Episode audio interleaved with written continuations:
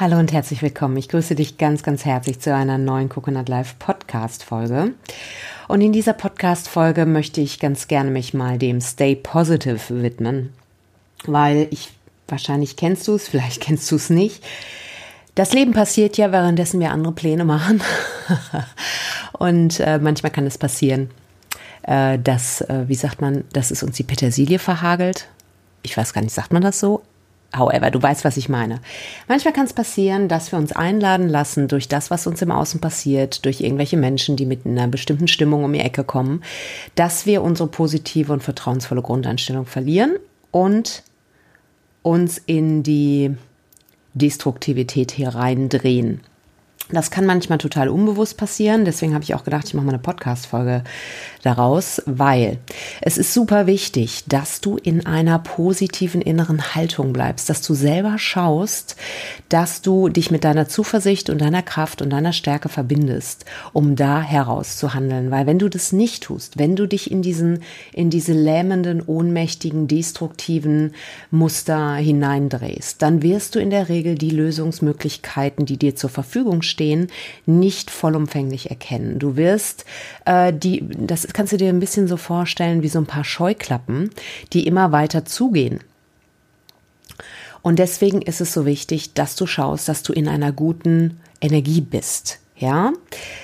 Positivität bedeutet nicht Augenwischerei. Das ist mir nochmal ganz, ganz wichtig zu sagen. Also es geht jetzt nicht darum zu sagen, nee, ist alles schön, wenn alles Kacke ist. Ne? Also darum geht es nicht, sondern ich habe das auch im Coconut Live Blog nochmal im Einzelnen beschrieben. Es geht darum, erstmal zu schauen, was ist und das, was ist, anzuerkennen. Wie Jim Collins so schön sagt, wir schauen den harten Fakten ins Auge. Ja, Erster Schritt. Zweiter Schritt ist zu sagen, ich übernehme die volle Verantwortung dafür, was sich mir zeigt. Das ist ein innerer Prozess in erster Linie und diese, äh, diese, mh, mm, diese innere Haltung zu sagen, ich übernehme die Verantwortung, ähm, hilft dir, deine Kraft zurückzubekommen. Weil, wenn du sonst sagst, oh, die Umstände und ich, ähm, äh, alles andere ist irgendwie daran schuld, dass es mir jetzt so geht oder dass äh, die Entwicklung sich so vollzogen hat, wie sie sich vollzogen hat, das raubt dir Kraft, weil du dich eher ohnmächtig erlebst, ja? Also du kannst relativ simpel erkennen, ob du in der Eigenverantwortung bist oder nicht, dadurch, wie du dich fühlst. Wenn du dich stark und kraftvoll fühlst, auch wenn, auch in stürmischen Zeiten, hast du die Verantwortung übernommen. Wenn du dich wie eine Kiste Knete fühlst, ist das ja ein Zeichen davon, dass du dich als Opfer inszenierst und dann kannst du schauen, wo inszenierst du dich als Opfer. Und da hilft es einfach innerlich dir selber zu sagen, ich übernehme die volle Verantwortung und ich finde eine Lösung oder ich löse es. Oder es löst sich für mich, ja, alleine dadurch, dass du konstruktiv bleibst.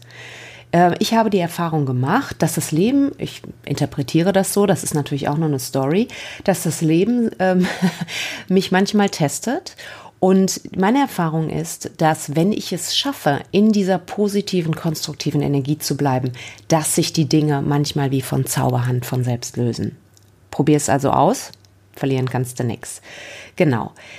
Im dritten Schritt, wie gesagt, entscheide dich für die, für die positive Grundeinstellung, für die positive Haltung. Lass dich nicht von dieser negativen Energie einlullen. Ja, ganz wichtig. Weil, wie gesagt, das, worauf du deine Aufmerksamkeit lenkst, davon erzeugst du mehr, ja? Also immer wenn du sagst irgendwie, keine Ahnung, boah, Alter, ich kriege hier die Krise, warum passiert mir immer das, ne? Ist immer wichtig zu fragen, welche Story schreibe ich drumrum? Weil die Story kannst du beeinflussen. Die Dinge im Außen in der Regel nicht, ja? Deswegen sei sehr wachsam darum, welche Story du schreibst. Das passiert ja manchmal so sehr unbewusst oder, naja, so sehr unterschwellig vielleicht. Ähm, nimm mal den Scheinwerfer und pack da ein bisschen Licht drauf, gerade wenn du vor Herausforderungen stehst, ja. Ich habe, äh, wie gesagt, im Blog mal so drei Beispiele aufgemacht. Ne? Es kann sein, dass du sagst, boah, Alter, ich könnte, kriege ich das kalte Kotzen, warum äh, ist das immer so, äh, warum kann es nicht einfach mal klappen, warum können die Leute nicht einfach mal das machen, irgendwie, was ich von den, mir von meinen Mitarbeitern wünsche. Dann, wenn du so drauf bist, wirst du in der Regel aus einer wütenden, ärgerlichen Haltung heraus handeln. Und Wut und Ärger, Fokus darauf, erzeugt im Zweifel mehr davon. Das bedeutet, es kann sein, dass du dann aggressiven Menschen begegnest, dass dein Team auch irgendwie aggro wird, ja? Prüfe, wie aggro du selber bist. Hm? So. Die zweite Variante, wie du darauf reagieren kannst, ist, dass du dich, dass du zweifelst. Ne? Also mal habe ich den richtigen Ansatz gewählt? Ähm, warum habe ich mich nicht vielleicht anders entschieden? Wäre die Alternative nicht besser gewesen? Ja, hätte, hätte Fahrradkette. Ja, ähm, Zweifel bringt nichts, weil davon verändert sich nichts. Ja, du kannst dich natürlich reflektieren und das sollst du auch und du sollst deine Lernerfahrung machen.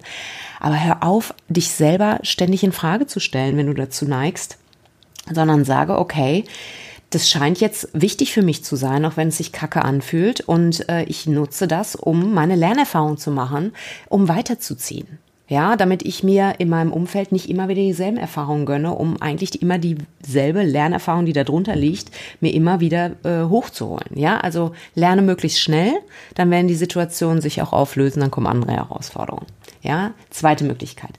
Dritte Möglichkeit, ähm, dass du irgendwie äh, sagst, boah, scheiße, äh, jetzt habe ich mich so entschieden oder das und das ist passiert. Oh Mann, wenn das so weitergeht, äh, dann könnte im schlimmsten Fall das und das passieren und du dich in so eine Angstspirale reindrehst. Angst führt zu mehr Angst. Ja, ähm, entscheide dich fürs Vertrauen. Vertrauen ist etwas, das in uns geschieht. Vertrauen hat etwas mit dem Vertrauen in dich selber zu tun, aber auch mit deiner Fähigkeit, anderen Menschen zu vertrauen, aber auch mit deiner Fähigkeit oder und auch mit deiner Fähigkeit, dem Lauf und dem Prozess des Lebens zu vertrauen. Wir haben nicht immer den gesamten Überblick und manchmal gibt uns das Leben Lernerfahrung, wo wir gerne hätten darauf verzichten wollen in dem Moment. Wenn du mal in der Retrospektive schaust, wirst du sagen, hm, letztens so einen geilen Spruch bei Instagram gelesen. Äh, ich habe es dir äh, ordentlich gegeben, weil du hast es gebraucht, um zu lernen. Darunter stand das Universum, so oder so ähnlich. Ich fand es ganz gut, weil wenn ich selber in meiner Biografie schaue, ich musste mir manchmal den Kopf blutig schlagen, um wirklich zu lernen, weil ich äh, sehr äh, persistent und sehr hartnäckig sein kann.